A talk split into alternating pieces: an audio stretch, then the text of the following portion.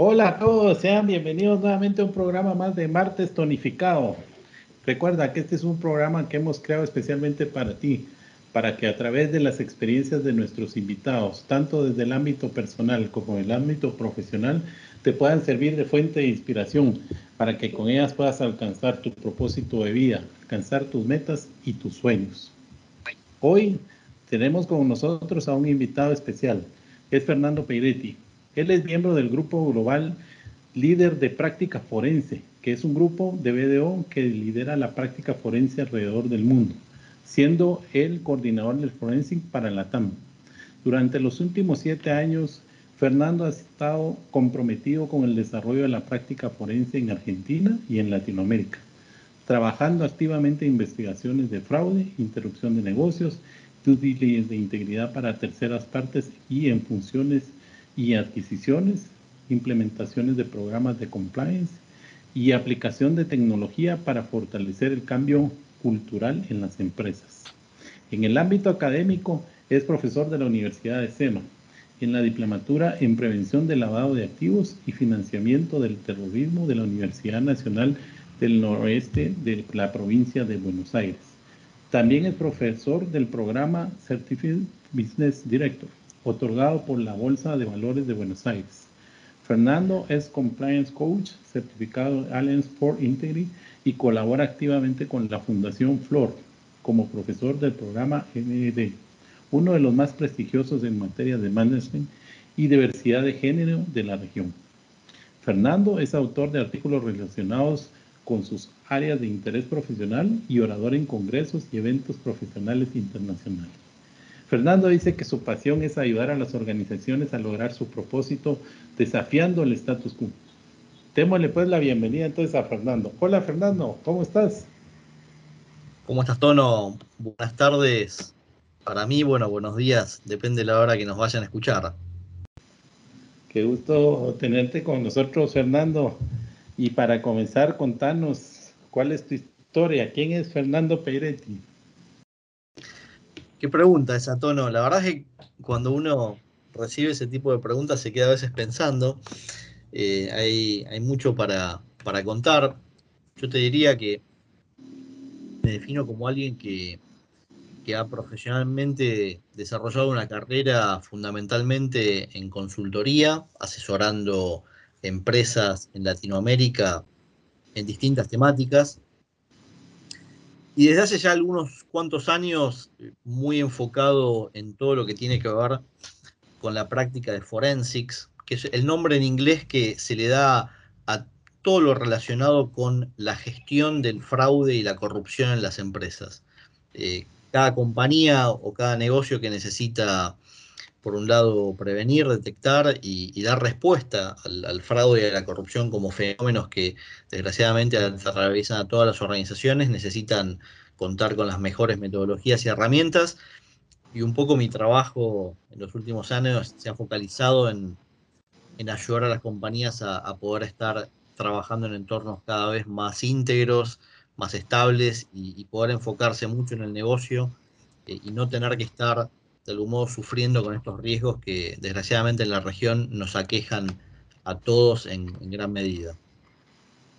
Y ahí me lleva a, a, consultarte, Fernando, ¿por qué estás enfocado vos personalmente al tema de fraude y corrupción? Bueno, a veces hay cosas que, que uno las, las elige y otras que, que, se van dando por una sumatoria de, de cuestiones eh, y, y, también el azar participa en esto. Eh, hace algunos años atrás estaba desarrollando mi carrera en auditoría y y una búsqueda laboral en BDO Argentina, donde se estaba relanzando la práctica de fraudes, investigaciones y disputas en el país, y la verdad que me, me, dio mucha curiosidad, allá por el año 2014, de qué se trata todo esto de, de ayudar a las compañías a gestionar el fraude, y fue un camino de ida. La verdad es que eh, ingresé a, a BDO y la verdad es que me di cuenta de lo complejo que es lidiar con cuestiones asociadas a esta temática, que, la verdad que es muy multicausal. Poder asesorar empresas eh, en, estas cuestiones implica saber un poco de negocios, saber un poco de derecho, de tecnología, de criminología, de psicología. La verdad que hay un montón de disciplinas que, que se van interrelacionando y que con diferentes conocimientos nos permiten básicamente poder investigar casos, ayudar a compañías a, prevenir que, esto ocurra nuevamente, disuadir a las personas que, comentan hechos de fraude. Es algo bastante intenso, amplio en cuanto a conocimientos y, que exige una actualización permanente. Hay algo aquí, digamos, que, podríamos decir que esto te nació, esta inquietud te nació ya de, mayor, o, o, tenés una anécdota o algo que recordés que de pequeño por ahí te inclinabas en algo jugando a Sherlock Holmes o algo así. Bueno, recuerdo de, chico eh, ser un poco aficionado a las novelas de Sherlock Holmes, pero la verdad es que creo que se dio, se dio un poco en una mezcla de que por un lado me realmente me, gusta mucho asesorar eh, clientes, me, siento que de algún modo mi, mi vida profesional va a estar todo el tiempo ligada a, ser consultor, a poder ayudar a las compañías a, lograr objetivos. Y por otro lado encontré en, lo que es la práctica de forensics un desafío intelectual, la verdad, muy interesante, donde hay que estar relacionando conocimientos muy diversos, eh, que van más allá de las carreras clásicas que, uno suele, suele, estudiar para dedicarse a la consultoría, están normalmente asociadas a las ciencias económicas. Eh, la verdad que en forensics hay que mezclar mucho conocimiento y eso es algo que, la verdad siempre me, gustó. Sí, Fernando, y casi siempre cuando uno habla de este tema de, de fraude y corrupción, y tal vez digamos que cobra más relevancia por el tema de las noticias,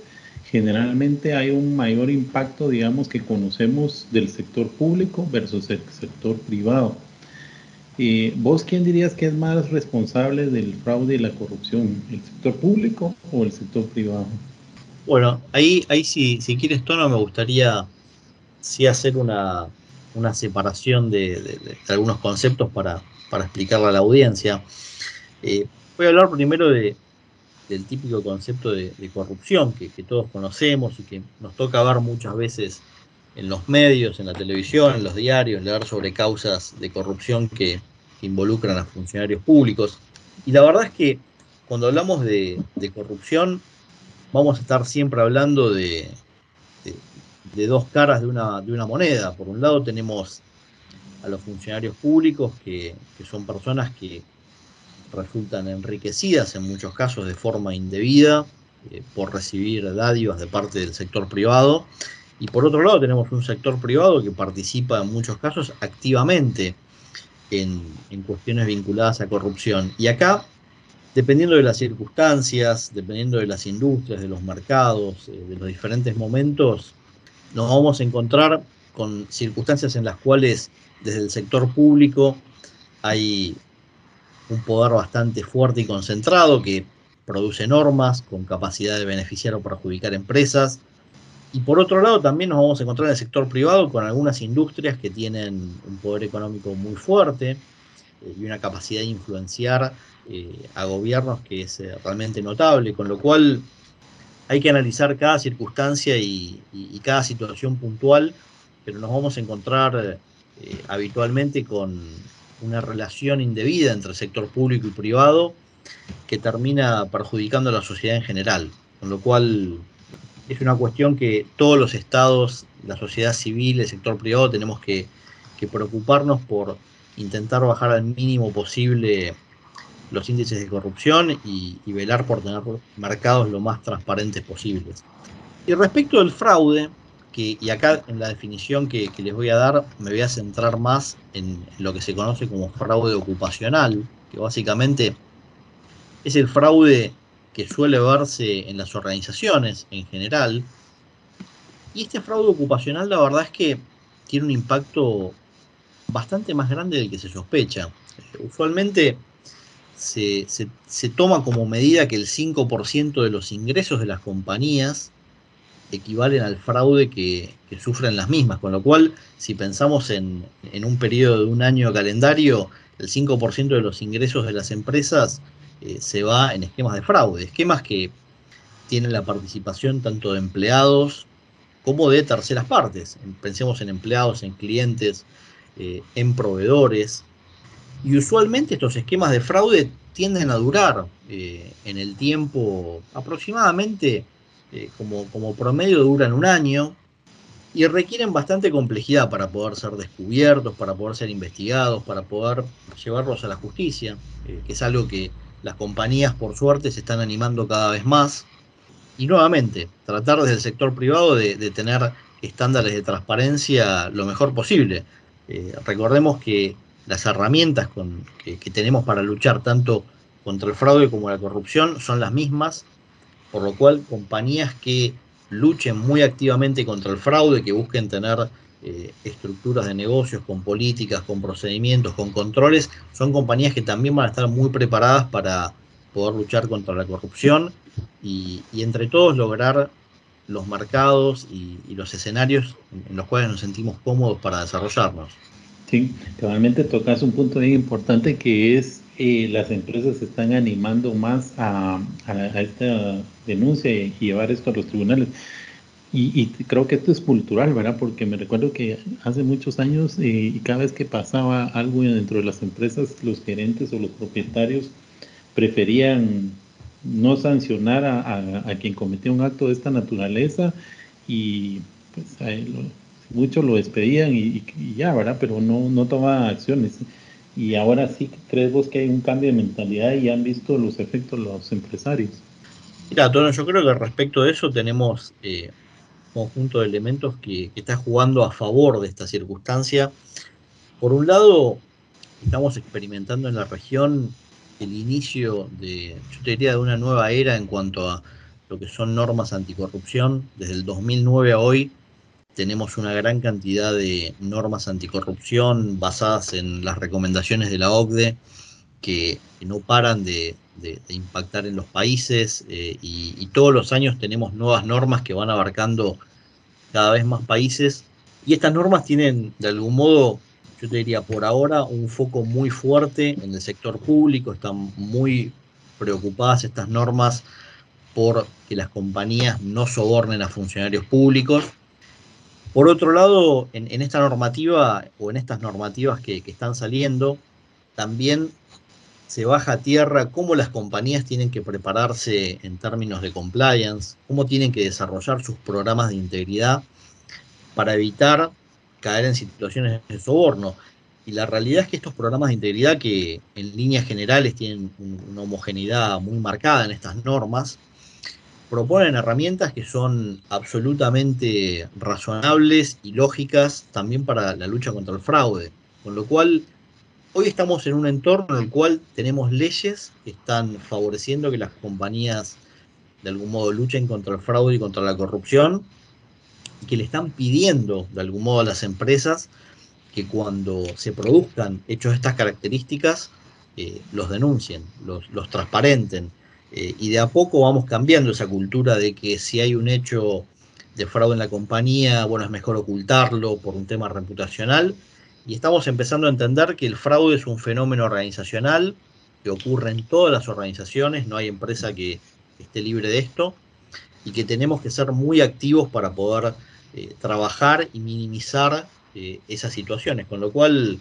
yo comparto tu visión, creo que estamos ante, ante un cambio de paradigma eh, marcado y que se va a profundizar mucho en los próximos años.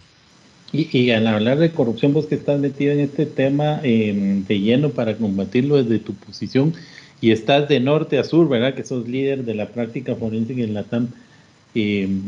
¿Vos crees que el, tema de que un país sea más rico o más pobre tiene que ver con que haya más o haya menos corrupción y fraude? Es una pregunta interesante, Tono. La verdad es que, por supuesto, la, pobreza o la riqueza de los países eh, es una cuestión multidimensional y, compleja. Acá se me ocurre que hay muchos profesionales de diferentes temáticas que van a tener un punto de vista que, que, puede enriquecer la respuesta. Eh, pero definitivamente si, si, nos enfocamos eh, de un modo estrecho y concreto en, las cuestiones vinculadas a corrupción, sin duda que trabajar por tener mercados en los cuales se pueda competir en base a las cualidades de, las compañías, en base al valor que una compañía le puede agregar al mercado, y no en base a, a quién conoce o, a pagar un determinado soborno para obtener un beneficio, definitivamente vamos a estar eh, en un mercado que va a promover la creación de valor y, eso, digamos, va a fomentar que los países puedan ser más ricos, que haya una economía más igualitaria, más próspera eh, y que definitivamente la región pueda dar ese salto de calidad que todos estamos buscando. ¿Y vos crees que esto de la lucha de la corrupción tiene que ver con el tamaño de la empresa o, o, le aplica a cualquiera? Digamos, yo, tengo una empresa mediana o una empresa pequeña, me tengo que preocupar por esto. Es una pregunta, la verdad, tono que, que nos llega todo el tiempo y que lo vemos todo el tiempo cuando interactuamos con clientes. La realidad es que esto es transversal a todas las organizaciones eh, y por supuesto no significa que una compañía pequeña, local, o una compañía regional, o una compañía multinacional van a aplicar exactamente las mismas herramientas eh, copiadas eh, y, pegadas en, otra organización, porque definitivamente ese tipo de soluciones no, no funciona. Eh, pero definitivamente cuando hablamos de trabajar para generar entornos de transparencia, las compañías van a tener que adaptar los elementos típicos de los programas de integridad, y voy a mencionar solamente algunos, pero tener políticas de integridad claras que, le, que bajen un mensaje concreto a las personas sobre cómo manejarse ante los diferentes dilemas que nos tocan decidir en el día a día, un, lo que se llama un tone from the top, digamos que es el mensaje fuerte que se baja desde la dirección de las empresas respecto de la tolerancia cero a, hechos de fraude y corrupción, es algo que es muy relevante y que toda organización tiene que llevar adelante. La aplicación de tecnología para ayudarnos, pensar acá en canales de denuncia independientes para que la gente pueda reportar los hechos que si ocurren, que eso pueda llegar a la, dirección de la compañía, tener sistemas en los cuales eh, se pueda de forma transparente ver cómo un proceso tiene diferentes niveles de control y aprobación. Son todas cuestiones que se pueden implementar en todo tipo de empresa y es importante que se haga en todo tipo de empresa. Eh, y un elemento muy positivo respecto a esto tiene que ver con un, un, mensaje muy fuerte que está bajando a través de estas normas que yo te mencionaba antes y con todo el impulso de la FCPA, que es la norma anticorrupción de Estados Unidos, que es una de las que actúa de forma más potente a nivel mundial y que tiene mayor impacto a nivel regional en Latinoamérica. Hoy muchas compañías de grandes multinacionales de, industrias eh, relevantes para la región, como puede ser petróleo, como puede ser eh, minería o multinacionales en general eh, que están reguladas por FCPA, están bajando un mensaje muy potente a toda su cadena de valor, a todos sus terceros y proveedores que están relacionados en cada uno de los países sobre la importancia de tener programas de integridad. Y yo te diría que hoy en día tener un programa de integridad para compañías, especialmente para las compañías más pequeñas, que son proveedores de, grandes industrias, es un elemento de diferenciación positiva que permite agregar más valor y ser más competitivo que la competencia. Con lo cual yo veo un futuro muy importante respecto de, del desarrollo de compliance en la región y lo veo transversal a todo tipo de industrias y a todo tipo de tamaño de empresas. Me gusta que, que vos le llamás un programa de integridad y eso quiere decir que, que lo enfocás o lo debemos enfocar directamente a la persona. Bueno, los programas de integridad, eh, Tono, como sabemos, son programas que están pensados para que sean implementados en empresas, pero esos programas a su vez tienen como objetivo modelar el comportamiento humano, eh, digámoslo en términos llanos y simples, promover ciertas, ciertos comportamientos, ciertas actitudes en las personas y reprimir otros que pueden ser negativos para, la compañía y para las personas mismas. Eh, entonces, vamos a tener programas con, herramientas que se van a, van a estar focalizadas en la educación, en la capacitación permanente de las personas, en la posibilidad de, de, levantar la mano en el momento que sea necesario para buscar ayuda y tomar las mejores decisiones. Hoy, hoy estamos viendo que las compañías están, digamos, muy atentas y, buscando incorporar herramientas tecnológicas. Se, empieza a hablar mucho de behavioral compliance, de, todo ese bagaje de conocimiento que nos viene de la economía del comportamiento y que hoy vemos que, así como desde el punto de vista económico, las personas toman decisiones dentro de las cuales hay un porcentaje muy significativo que no es racional. Digamos, las personas hacen cosas y, toman decisiones económicas por motivos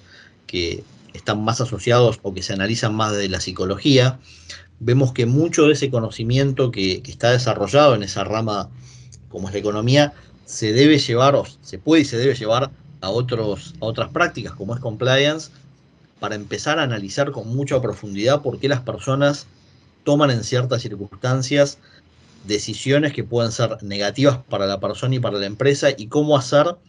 para que eso se minimice y que las, personas en general eh, no solamente puedan eh,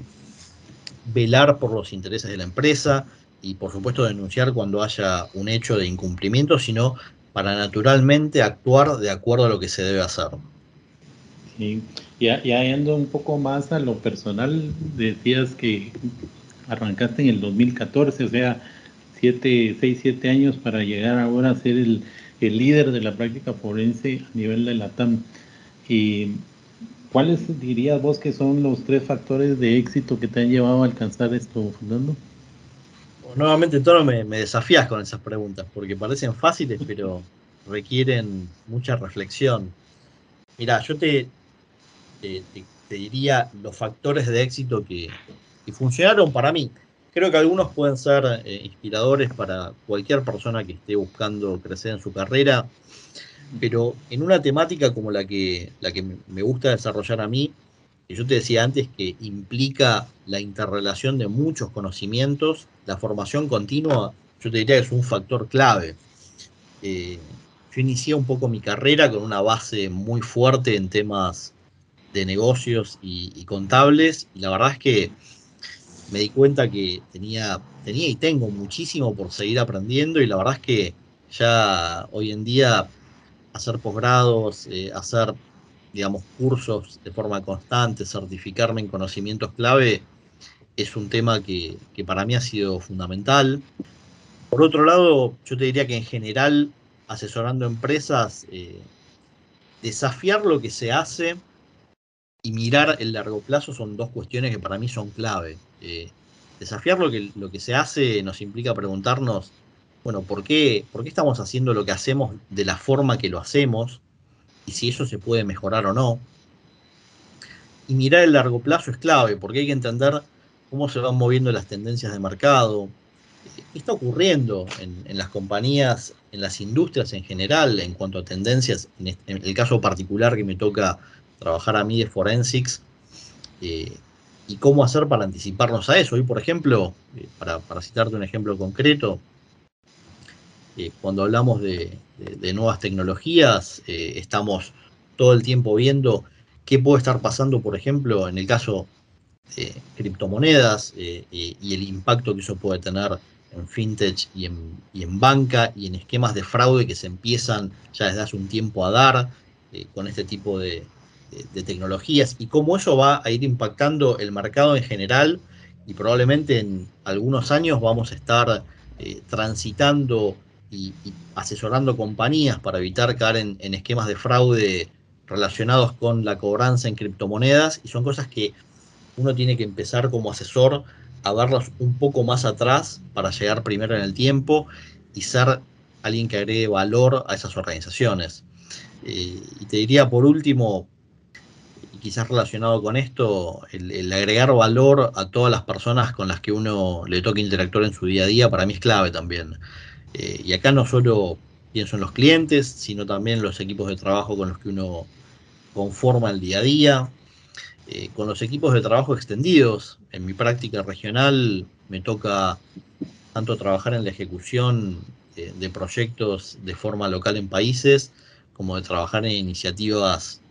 regionales y en algunos casos eh, globales, y, pensar siempre en el otro, en, cómo poder agregarle valor al otro para hacer entre todos y entre todos los que hacemos BDO, no solo una compañía mejor, sino un conjunto de asesores que pueda darle cada vez más a las compañías que trabajan con nosotros. Ahí hay, un mensaje de fondo también que, lo que uno se propone lo, logra, ¿verdad? ¿Cuál, dirías vos que es la fórmula secreta para alcanzar todo aquello que nos eh, estamos proponiendo? Mira, yo creo que para alcanzar un poco los objetivos a nivel individual de, cualquier profesional que, que quiera crecer, yo creo que siempre que uno agregue valor y pueda mostrar ese valor que agrega, va a tener muchas más chances de, alcanzar los objetivos que quiere. Tanto porque va a lograr mostrar ese valor en el lugar donde está, como porque va a poder mostrar ese valor en muchos lugares y, va a poder de algún modo llegar a los objetivos que quiera. Y acá, digamos, cada persona es un mundo. Eh, algunos querrán tener un crecimiento vertical en su organización más rápido, otros quizás querrán adquirir más conocimientos, eh, pero yo creo que en general lo que es transversal a todo eso es agregar valor, ser alguien que, de forma consistente pueda, pueda dar algo que, realmente le mueva la aguja a las personas que, que están alrededor. Excelente, Fernando. Y ya para cerrar, ¿Qué esperamos de Fernando Peiretti para el futuro, en el mediano y largo plazo? Son preguntas muy complejas, todas las que me estás haciendo. Eh, hoy pensar en el largo plazo con esta situación de pandemia creo que, es un desafío para tanto personas como organizaciones. Yo en mi caso personal, eh, la verdad es que me veo trabajando mucho en la región, me veo muy inmerso en Latinoamérica, trabajando mano a mano con, con todos los socios de los países de, las BDO eh, y haciendo crecer de forma muy fuerte y consistente la práctica de forensics eh, en la región, haciendo buenos negocios y, la verdad que divirtiéndonos eh, entre todos con, con estos grandes desafíos que tenemos por delante. Excelente, gracias Fernando por, por haber estado con nosotros y haber compartido y pues toda tu experiencia. Creo que es bien importante que nos hayas dejado estos mensajes que nos, en primera parte, nos pueden dejar un, una inquietud de ver cómo estamos internamente en nuestras organizaciones y que no estamos exentos de, que haya un poco de mm, corrupción o de fraude dentro de las mismas, que no importa el tamaño que, que las organizaciones tengan y tienen que estar atentos y para ello pues nos mencionaste eh, ejemplos de cómo desarrollas un programa de integridad para, para poder adoptarlo y que eso le sirva de, guía, digamos, y en, la manera que lo pueda adoptar cada uno. No se necesita de mucho esfuerzo, digamos, ni, ni, son unas herramientas caras, digamos, para ciertas organizaciones, sino que todas se pueden ir adoptando al tamaño de cada una de ellas, digamos y me encantó también los tres factores de éxito que mencionaste. Yo creo que el tema de la formación continua lo hemos mencionado más de una vez en este programa con nuestros invitados. Eh, el desafío de, lo que se hace, yo creo que eso sí es bien importante, una introspección de qué estamos haciendo y cómo lo estamos haciendo, si está bien, está mal y qué cosas nosotros podemos desafiar y eh, mejorar, ¿verdad? Y por último, el agregar valor creo que si, si aplicamos eso en nuestra vida cotidiana va a ser algo bien importante. Siempre podemos servir y darle a alguien más eh, valor en todo lo que se hace. Este es un mensaje muy potente el que nos dejaste, Fernando. Te agradezco muchísimo nuevamente por haber estado con nosotros, por haber aceptado la invitación. Y eh, no sé si querés agregar algunas palabras de cierre, Fernando. De mi lado, Tono, me sentí muy cómodo fue mi primera vez en, Martes Tonificado, que es un programa que, suelo escuchar eh, todos los sábados cuando, cuando voy a correr, me pongo el, capítulo de la semana. Así que espero que, sigas teniendo muy buenos invitados como los que, los que vengo escuchando hasta ahora. y que la gente pueda disfrutar un poco de estas charlas, enriquecerse y tomar los conceptos que les sirvan y qué bueno que todos tengamos un excelente 2022 con, con una vida más cercana a lo previo de la pandemia, pero también incorporando todas estas prácticas de, virtualidad que se fueron difundiendo y que nos han ayudado también a trabajar y a, y a hacer muchas cosas que antes nos parecían imposibles. Excelente, Fernando. Muchas gracias nuevamente y te mando un abrazo a la distancia. Y a ustedes, amigos, nuevamente muchas gracias por habernos acompañado en un programa más de Martes Tonificado. Como siempre, los esperamos la próxima semana. Hasta luego.